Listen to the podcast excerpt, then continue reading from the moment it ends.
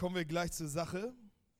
Es gibt in der Bibel zwei Männer und die heißen, hießen Joshua und Kaleb. Habt ihr die Namen schon mal gehört? Joshua und Kaleb. Vielleicht äh, hast du die gehört irgendwie auf dem Spielplatz. So ist auch ein trendiger Name gerade. Einige heißen so Joshua und Kaleb. Ähm, und das war der Ursprung, diese beiden Männer. Und in dem Hintergrund von den beiden Männern geht, heißt es, dass sie einen anderen Geist hatten. Und der Background war, dass sie äh, zu Zeiten von Mose oder mit Mose unterwegs waren. Und ähm, sie hatten die, die große Aufgabe, äh, ein ganzes Volk, ungefähr, also über zwei, wahrscheinlich drei Millionen Menschen in dieses sogenannte verheißene Land zu bringen. Das war Moses Aufgabe.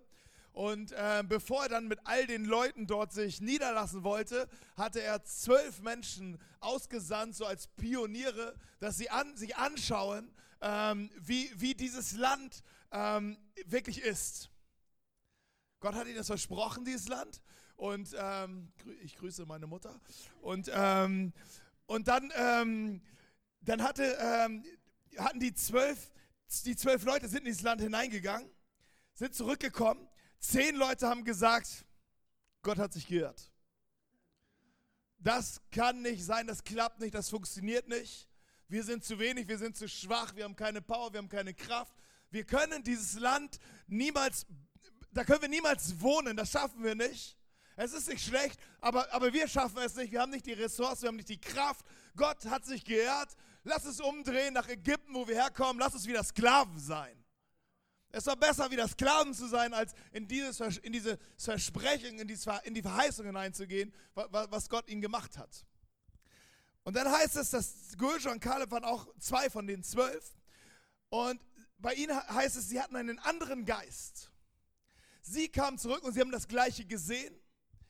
Und sie haben zu Mose gesagt, ja, das stimmt, was sie sagen, es könnte schwierig werden, aber Gott hat gesagt, wir sollen dort hingehen, das ist für uns und wir glauben, dass es auch so ist, also lass es uns wagen. Sie hatten einen anderen Geist, sie hatten einen anderen Spirit. Und ähm, ich glaube, dieser, dieser Spirit, der darf, uns, der darf uns beschäftigen. Der darf uns heute beschäftigen und überhaupt beschäftigen. Und ähm, ich möchte diesen Spirit mit euch entdecken. Sie hatten einen anderen Geist, heißt es. Hey, manchmal sehen wir das Gleiche, aber entscheidend ist nicht das, was wir sehen, sondern wie wir entscheiden aufgrund dessen, was wir sehen. Also entscheiden wir, okay, das ist ein großes Problem, das ist zu groß, oder entscheiden wir auf Grundlage das, was Gott vielleicht gesagt haben könnte. Und ähm, sie hatten einen anderen Geist und sind zu anderen äh, zum anderen Fazit gekommen, zum anderen Ergebnis gekommen. Und die gute Nachricht für dich ist, wenn du an Jesus Christus glaubst, dass derselbe Geist in dir wohnt. Wenn du ihn noch nicht erlebt hast, aber an Jesus glaubst, dann möchte ich dir trotzdem sagen, er wohnt in dir. Und mein Ziel ist es, dass dieser Geist mehr Raum in dir bekommt, weil er ist schon da. Und wenn du, die gute Nachricht für dich ist, wenn du noch nicht an Jesus glaubst, ähm, dich vielleicht mit ihm beschäftigst und vielleicht dich über, gedanklich überlegst, wer, wer, ist denn dieser Jesus, von dem die hier alle so rumprallen, ähm, da ist ein, wartet ein starker Geist auf dich. Es ist der Heilige Geist und der, ähm, den wollen wir ein bisschen kennenlernen.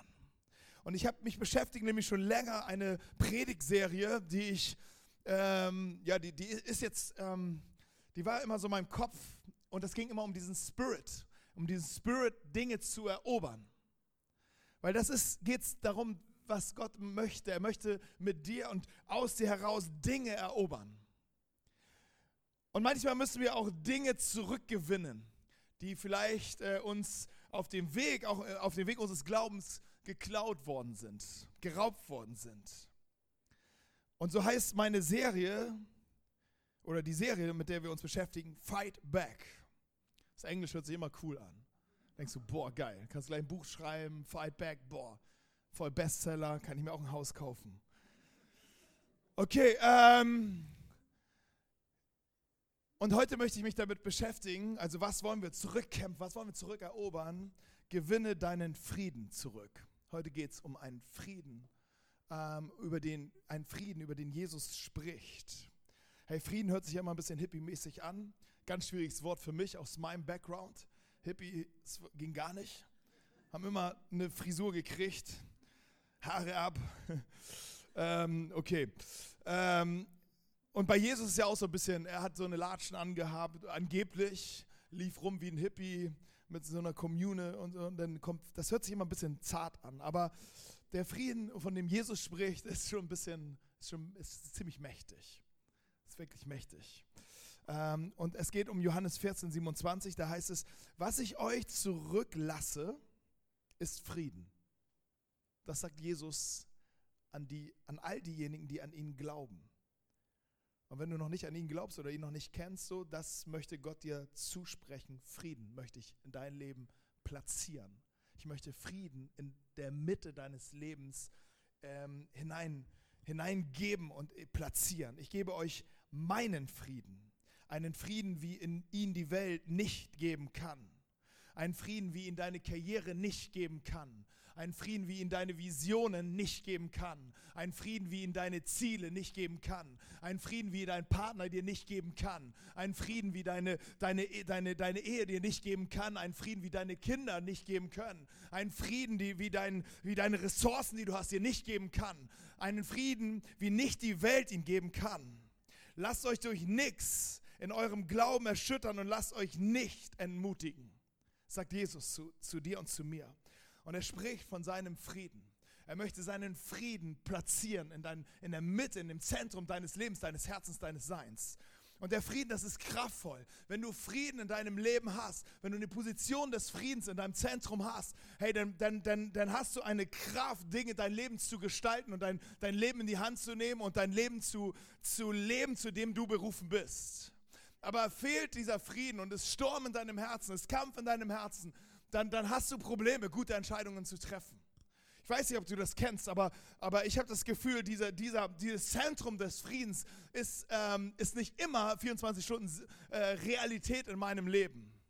Sondern irgendwie ist das immer, als wäre da immer, manchmal kommt ein Sturm, ein Sturm hinein, ungefragt, ungewollt und, und alles kommt durcheinander und eigentlich stand ich doch gerade stabil und schon ist Chaos irgendwie in mir und ich, ich muss mir diesen Frieden zurückholen nicht zurückerkämpfen, aber zurückholen, weil Jesus sagt, ich gebe dir meinen Frieden. Und wenn ich ihn nicht habe, dann habe ich etwas verloren und, und ich muss mir den wieder zurückholen und sagen, Jesus, deinen Frieden, den du in meinem Herzen zurückgelassen hast, ich hole ihn mir wieder. Und das ist der andere Geist. Und ich hoffe, dass, dass wir dort hineinkommen, dass wir diesen anderen Geist entdecken, weil er ist schon in dir. Wir geben manchmal so auf, manchmal sind wir so passiv und sagen, ja, ich habe ja, Gott hat, hat irgendwie nichts getan, jetzt muss ich mit dieser Situation irgendwie leben und verpassen, das Ding in die Hand zu nehmen und den Frieden zurückzuholen. Wir sind noch nicht bei ihm und wir haben einige Kämpfe zu kämpfen. Ich weiß, du kannst von der einen Seite vom Pferd fallen, indem du sagst irgendwie, okay, ähm, ja, Gott hat ja eh alles in die Hand und wenn Gott nicht macht, dann kann ich auch nicht machen. Ich bin ja nicht Gott. Das ist eine gute Ausrede, aber es ist eine Ausrede. Und das andere ist, ich, ich, ich, ich glaube jetzt an Gott, aber jetzt muss ich kämpfen, jetzt muss ich ihm zeigen, was er für mich getan hat. Ich muss ihm ja zeigen, dass ich auch alles für ihn gebe. Und du fängst an, in so einen Modus hineinzukommen, wo du versuchst, aus deiner eigenen Kraft alles zu leben. Aber das meine ich auch nicht. Es ist etwas in der Mitte. Es ist etwas in, in, in der Mitte und was wir brauchen ist, von dem Kämpfer zu sagen, okay, ich brauche nur dein Spirit. Ich brauche diesen Spirit zu sagen, okay, ich lasse ich lass nicht einfach alles so geschehen, was in meinem Leben passiert. Ich übernehme Verantwortung und ich kämpfe Dinge zurück. Und darum soll es gehen. Gewinne deinen Frieden zurück. Ähm, ich habe euch das alles gesagt, sagt Jesus an anderer Stelle, damit ihr in mir Frieden habt. Und der Frieden, von dem Jesus hier spricht, kommt von dem, was Jesus für uns getan hat. Den Frieden bekommen wir deswegen, weil Jesus Frieden mit uns geschlossen hat. Und er hat einen, einen Vertrag geschlossen und den Vertrag hat er am Kreuz von Golgatha geschlossen. Der, das ist ein Ort des Friedens. Er sieht ziemlich, er sieht eigentlich aus wie ein Ort des Krieges. Aber in dieser Welt werden auch manchmal wird Frieden, manchmal durchgesetzt durch einen Kampf, um den Feind zurückzudrängen. Wir haben hier Frieden in Europa, weil Menschen für uns gekämpft haben und für Europa gekämpft haben ähm, und hierher gekommen sind und hier ähm, Hitler und so weiter zurückgedrängt haben und vernichtet haben. Sein, und, und manchmal braucht es, ist es schon sehr heftig, wie, wie, wie ein Frieden proklamiert wird. Aber den Frieden, den, den Jesus uns schenkt und den Jesus uns gibt, hat er am Kreuz von Golgatha für uns erworben, erkämpft. Wir brauchen nicht in einen Kampf zu ziehen, um den Frieden zu bekommen, sondern der Frieden ist uns verheißt, weil Jesus für uns gekämpft hat. Für uns, es geht eher darum, dass den Frieden, den Gott uns dann gibt, wir sind versöhnt mit Gott, heißt es. Das heißt, wir sind dadurch, wenn wir glauben an Jesus, dass er für uns gestorben ist, gibt Gott uns ein Mandat und sagt, du bist gerecht vor mir. Und gerecht vor mir bedeutet, du bist voll in Ordnung. Ich schaue dich an, ich habe kein Problem mit dir. Du bist mein Kind, du gehörst mir, mein Sohn, meine Tochter, du bist meins.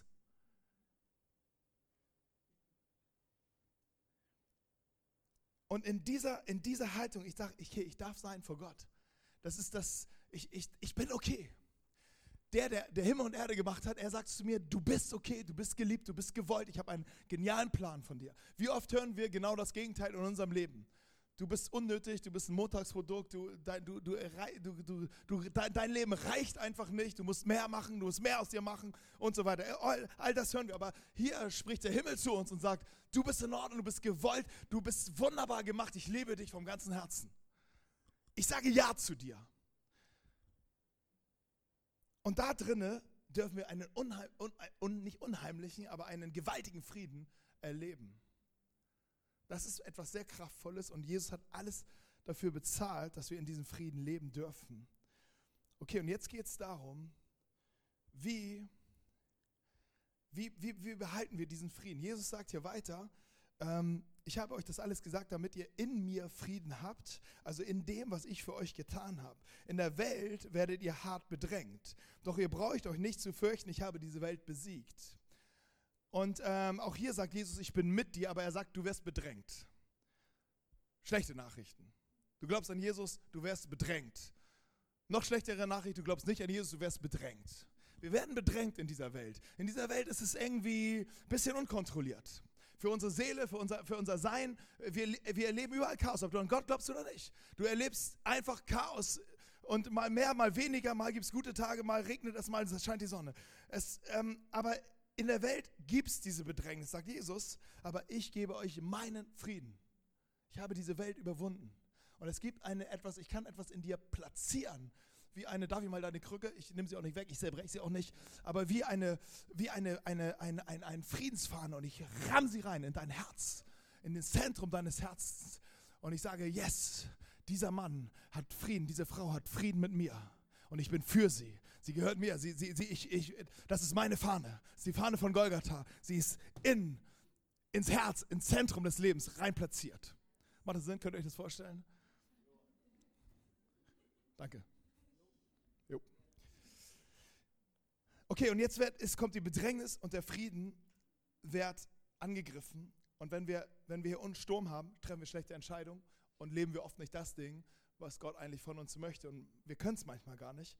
Und ich möchte mir äh, drei Waffen anschauen, äh, mit denen wir kämpfen, wo wir uns wieder zurückholen können, was, was vielleicht geraubt ist. Und die erste Waffe ist, kämpfe mit der Waffe der Verantwortung. Kämpfe mit der Waffe der Verantwortung. Ähm, ich gehe mal auf die ersten Seiten der Bibel. Da gibt es eine Situation, äh, die uns, uns mit Adam und Eva, mit diesen beiden Menschen dargestellt. Sie essen von der verbotenen, sogenannten verbotenen Frucht. Gott hat gesagt, ihr dürft von allen Früchten essen, aber nicht von dieser, vom Baum der Mitte. Sie haben es dann doch getan. Und Gott konfrontiert sie, kommt, begegnet ihnen.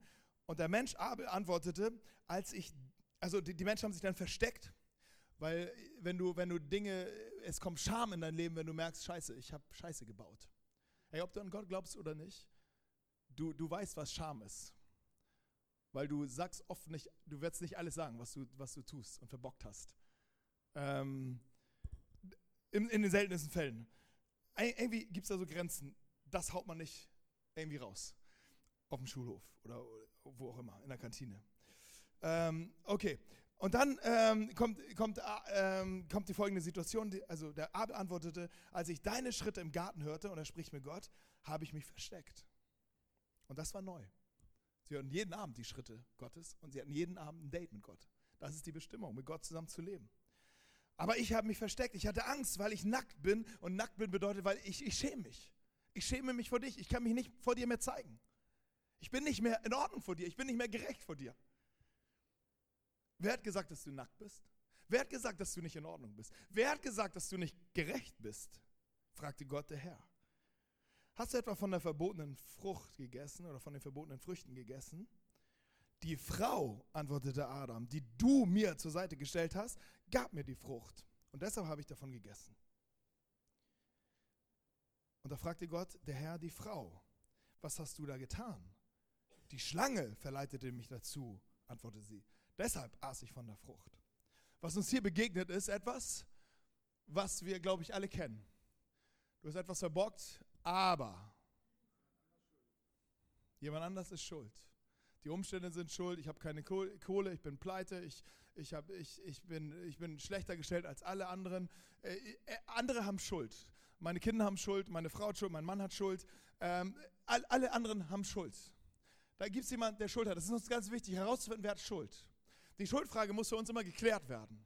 Aber die Schuldfrage in unserem Leben hat Jesus für uns geklärt.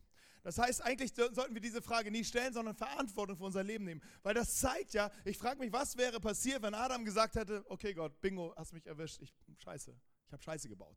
Ich übernehme Verantwortung. Aber er sagte, nee, die Frau. Ich frage mich, was, die, was wäre, wenn Eva gesagt hätte, ey, okay Gott, ich, ich habe Scheiße gebaut. Es ist, ich habe ich hab dir nicht vertraut. Und es tut mir leid, ich, ich weiß nicht, was passiert wäre, wenn die Frau gesagt hätte, ich habe Schuld. Ich habe einen Fehler, ich habe das Ding vereiert. Ich weiß nicht, was passiert wäre, wenn Adam, das wäre noch größer, wenn er sagte, ich stelle mich vor, vor meine Frau, ich stelle mich davor, ich, ich habe Fehler gemacht. Ich weiß nicht, was passiert wäre, wenn jemand von denen die Verantwortung übernommen hat. Haben sie nicht, wissen wir nicht. Aber ich weiß, was passiert, wenn wir Verantwortung für unser Leben übernehmen und aufhören zu sagen, der hat Schuld, die hat Schuld, die Situation hat Schuld. Mein Kind hat Schuld, meine Eltern haben Schuld, meine Oma hat Schuld, äh, die Nazis haben Schuld. Deutschland hat Schuld, äh, keine Ahnung. Ähm, irgendjemand muss Schuld haben. Äh, für uns ist wichtig die Schuldfrage und die Schuldfrage rechtfertigt unser Leben. So, für mich war es so, die Gesellschaft ist schuld, dass ich so bin. Deshalb kann ich gegen die Gesellschaft arbeiten und äh, gegen die Gesellschaft sein und kann Steine werfen und alles Mögliche, äh, weil die sind ja schuld. Also kriegen sie es zurück. Aber das funktioniert nicht. Du bist nicht freier dadurch und du klärst dein Leben nicht. Dein Leben wird chaotischer und dein Frieden, den du, den du sowieso nicht hattest, wird, wird noch, also es wird noch chaotischer. Und ich glaube, die, die erste Waffe, die Gott dir gibt, ist, übernimm Verantwortung für dein Leben. Übernimm Verantwortung. Frag nicht, wer Schuld hat, sondern übernimm Verantwortung und geh damit zu Gott. Geh damit zu ihm. Stell dich damit vor ihn und sag, okay, hier ist etwas in meinem Leben. Nicht für Dinge, die du nicht gedacht hast, aber für deine Situation. Sagen, okay, bei mir laufen Dinge nicht, ich bin pleite wie, wie ein Hund, aber ich übernehme Verantwortung. Ich muss Verantwortung übernehmen. Ich kann nicht länger damit leben, zu sagen, ja, irgendwie müssen die müssen und die müssen und die müssen und ich warte auf das Amt. Das Amt hat mich auch verarscht. Übernimm Verantwortung. Kill deine Träume und arbeite irgendwas anderes. Aber, aber übernimm Verantwortung. In all, den, in all solchen Bereichen. Wenn du andere für dein Versagen verantwortlich machst, wärst du machtlos. Wenn du andere verantwortlich machst für dein Versagen, wärst du selber machtlos. Du gibst deine, deine Verantwortung ab.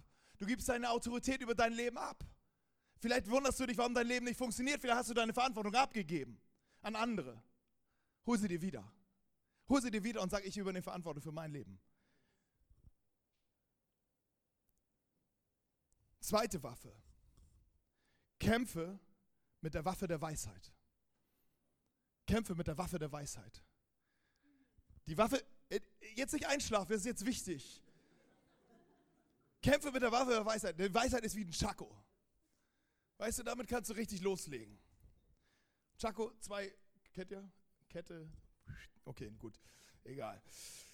Ähm, folgende Situation. Salomo, ein, ein, ein, der, äh, angeblich der weiseste Mann, nach Wiki, laut Wikipedia, äh, der weiseste Mann, der jemals auf der Erde gelebt hat. Die Bibel berichtet das auch von ihm. Ich weiß nicht, ob Wikipedia von, von, von, von der Bibel das hat oder ob Wikipedia das einfach weiß. Kann ja auch sein. Aber Salomo schreibt eine Geschichte in dem Buch der Prediger. Und er, er, er, schreibt etwas, eine Situation, die er beobachtet hat und die ihn sehr, die, die ihn sehr nachdenklich gemacht hat. Es war eine Stadt. Die Stadt war im, im Krieg die wurde bedrängt. Die war, die war, war von einer Armee, stand um die Stadt herum. Und es heißt, dass in der, in der Stadt ein alter Mann lebte, der war weise. Er war arm und er war weise. Er war arm und er war weise. Und ähm, er hatte eigentlich die Lösung gehabt, wie, wir, wie sie aus dieser Situation, aus dieser Bedrängnis kommen. Aber die, die Stadt selbst, die Menschen in der Stadt haben sich nicht auf den armen Waisenmann äh, gestützt, sondern sie haben überlegt, nee, wir, wir, wir müssen jetzt, wir müssen das machen, weil, weil, weil weißt, der, der, der, der denkt so langsam, also äh, bis der zu Ende gedacht hat, dann sind wir schon längst überfallen. Also lass uns das Ding selbst in die Hand nehmen. Und sie haben angefangen, äh, den Krieg zu führen gegen die Übermacht um sie herum und haben verloren, die Stadt wurde zerstört, bups. Salomo beobachtet das und er sagte, da sagte ich mir, Weisheit ist besser als Stärke. Trotzdem achtete niemand auf die Weisheit eines Armen. Niemand hört auf das, was er sagt. Die Worte eines Weisen, die man sich in Ruhe, in Ruhe anhört, sich immer, sind immer mehr wert als das Geschrei eines Herrschers unter Dummköpfen. Weisheit ist besser als Waffen, aber ein einziger Sünder kann viel Gutes zerstören. Und was er sagt, die Weisheit sitzt in der Mitte dieser Stadt. Und keiner ist zu diesem Mann hingegangen, weil dieser Mann war arm und er hatte anscheinend nichts zu sagen. Und so denken wir manchmal über Gott. Gott ist doch ein armer, armer Schlucker. Und er versucht uns irgendwie zu motivieren, dass wir ihn lieben und dass wir ihn anbeten. So, was ist, was ist er eigentlich? Aber, aber in, diesem, in dieser Geschichte begegnet uns Gott als dieser arme Mann in der Mitte dieser Stadt. Und er, er steht für Weisheit. Und es heißt hier ein kleiner Hinweis, wer ihn in Ruhe zuhört, kommt, bekommt die Lösung. Und ich habe mich schon oft gefragt, hey, wenn, wenn ich Stress habe oder Stress bekomme, dann werde ich auch relativ stressig. Das kannst du dir vielleicht nicht vorstellen, aber es ist so. Dann bin ich ziemlich unausgeglichen und ich, ich, ich, ich, bin, ich bin ziemlich wühlig unterwegs dann und verpasse oft den Moment, wo ich sage, okay, wo ist eigentlich die Mitte? Wo ist der Mann in der Mitte? Wo ist er, den ich in Ruhe zuhören kann? Wo ist er, dem ich in Ruhe seine, auf seine Weisheit lauschen kann? Weißt du, was das bedeutet? Wir haben gesagt, okay, Jesus hat den Frieden hier reingeflackt in unser Leben. Es heißt an anderer Stelle, dass Jesus unsere Weisheit ist. Dieser Mann in der Mitte ist Jesus. Er ist in der Mitte unseres Lebens. Er ist in der Mitte deines Herzens. Jesus ist da. Und manchmal sind seine Unwo Worte, seine, seine Ansätze vielleicht, wo du denkst, das ist ein bisschen zu langweilig, wie so ein alter Mann eben. Aber in ihm steckt all die Lösung, die du brauchst. Und wie schaffst du es, dass in deinem Leben diese Weisheit sprechen kann? Diese Weisheit, wie schaffst du es, dass Jesus in deinen Stürmen sprechen kann. Und wir haben gesungen, gesungen, dass Jesus da ist. Im Feuer, Jesus ist da. Im Wasser, im Sturm, Jesus ist da. Er ist da. Es ist immer die Frage, wie wir die Dinge sehen. Joshua und Kaleb, sie hatten einen anderen Geist. Sie konnten anders die Dinge beurteilen, obwohl sie das gleiche gesehen haben. Sie haben auch den Sturm gesehen. Aber sie haben andere Entscheidungen getroffen, weil sie auch den in der Mitte gesehen haben. Und dieser, der in der Mitte ist, ist auch in deinem Herzen. Wenn du an Jesus glaubst, in deiner Mitte. Er ist da. Und ich wünsche dir, dass du ihn entdeckst und dass du seine Stimme immer mehr hörst und wahrnimmst. Und jetzt komme ich noch zur dritten Waffe. Also wir haben die Waffe der Verantwortung und die Waffe der Weisheit. Und jetzt kommt die Waffe des Schmerzes. Das würde ich aber auch sagen. Oha. Die Waffe des Schmerzes. Da geht die Sache, das ist ein Moment, das ist eine Waffe, von der, ein Moment, wo wir, die, ich glaube, die ist die effektivste. Sie ist die, die, die, die effektivste Waffe. Aber es ist, es ist, vor der laufen wir am meisten weg. Die Waffe fassen wir ungern an. Aber Jesus kennt sie. Ähm, als Jesus be kurz bevor er sein Leben gegeben hat, am Kreuz von Golgatha, hatte er einen Moment, wo er diesen Schmerz richtig durchlebt hat. Im Garten Gethsemane. Und er wusste, ich, ich kann jetzt nicht einfach in diese Situation reinlaufen, sondern ich, ich, brauche, ich brauche Gott, ich brauche seine Gegenwart. Und das heißt, Petrus, Jakobus und Johannes aber nahm er mit zum Beten. Schreckliche Furcht und Angst ergriff ihn und er sagte zu ihnen, meine Seele ist zu Tode betrübt, bleibt hier und wacht mit mir. Jesus kennt deinen Schmerz, Jesus kennt deine Angst, Jesus kennt deine Furcht. Er war schon da. Er war schon in diesem Punkt. Er war schon in diesem Schmerz. Er war schon da. Und er ging ein Stück weiter und warf sich zu Boden. Dann betete er darum, dass das Schreckliche, das ihn erwartete, wenn es möglich wäre, an ihm vorübergehe.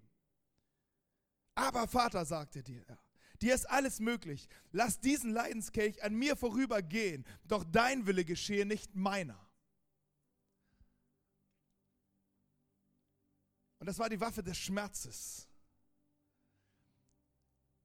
Und sie lag vor ihm.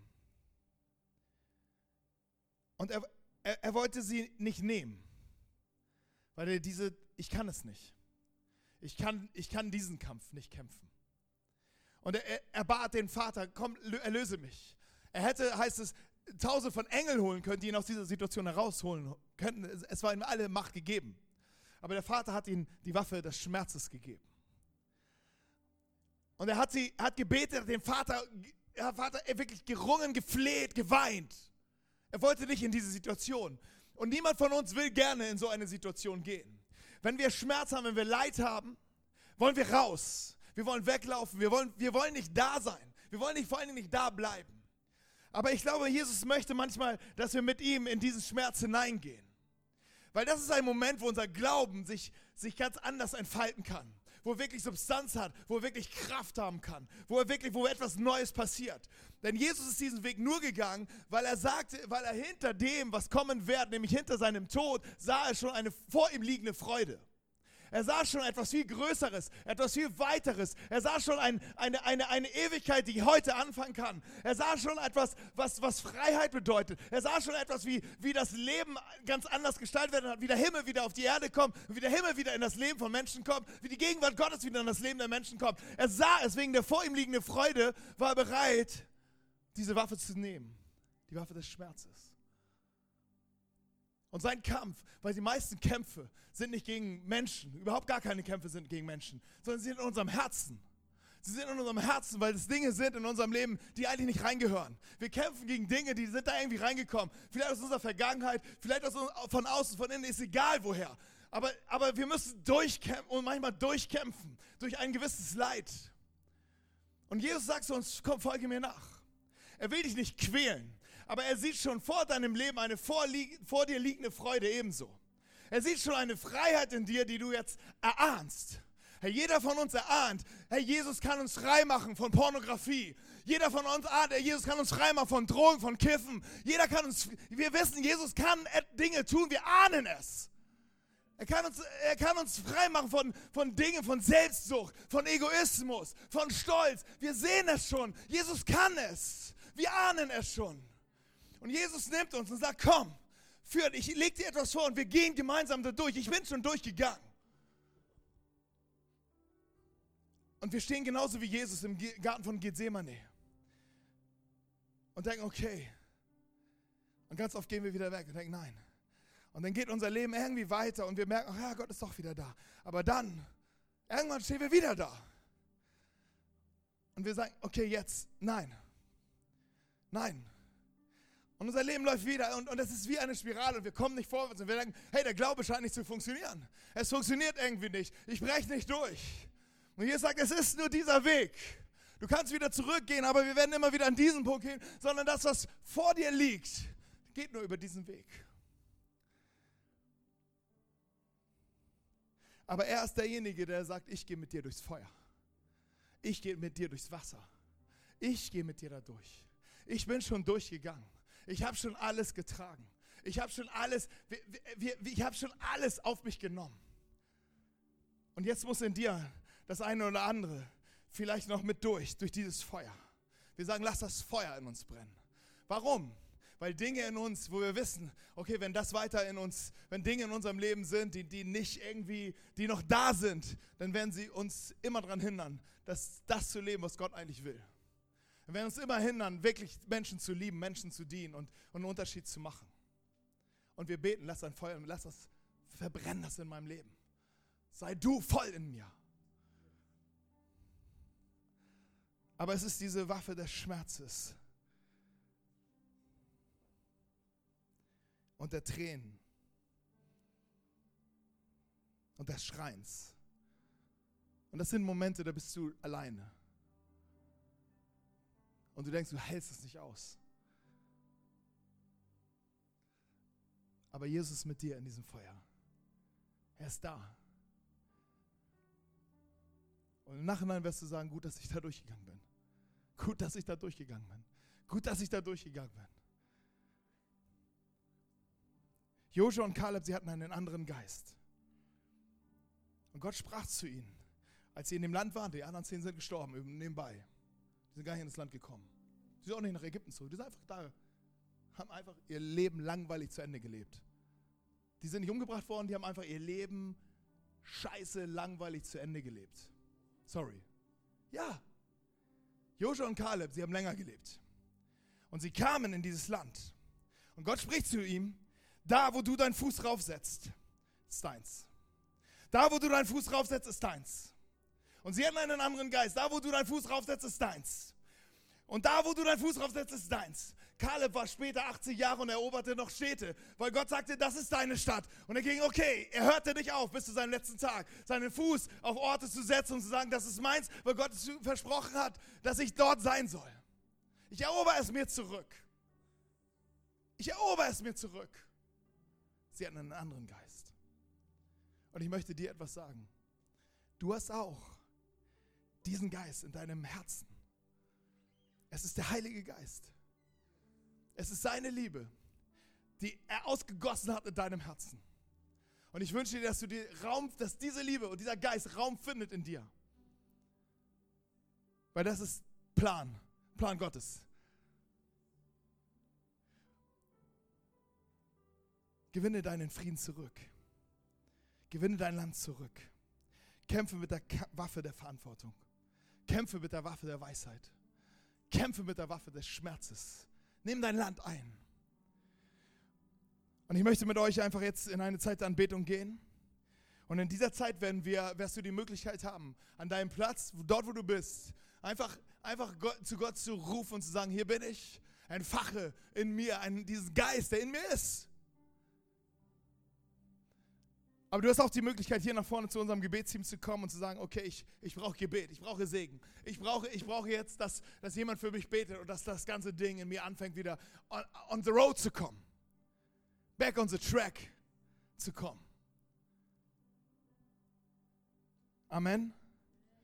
Komm gerne hier gleich nach vorne, aber lass uns jetzt eine Zeit nehmen, wo wir in diese Anbetung gehen. Lass uns dazu aufstehen und, und, und, und äh, zu Jesus kommen.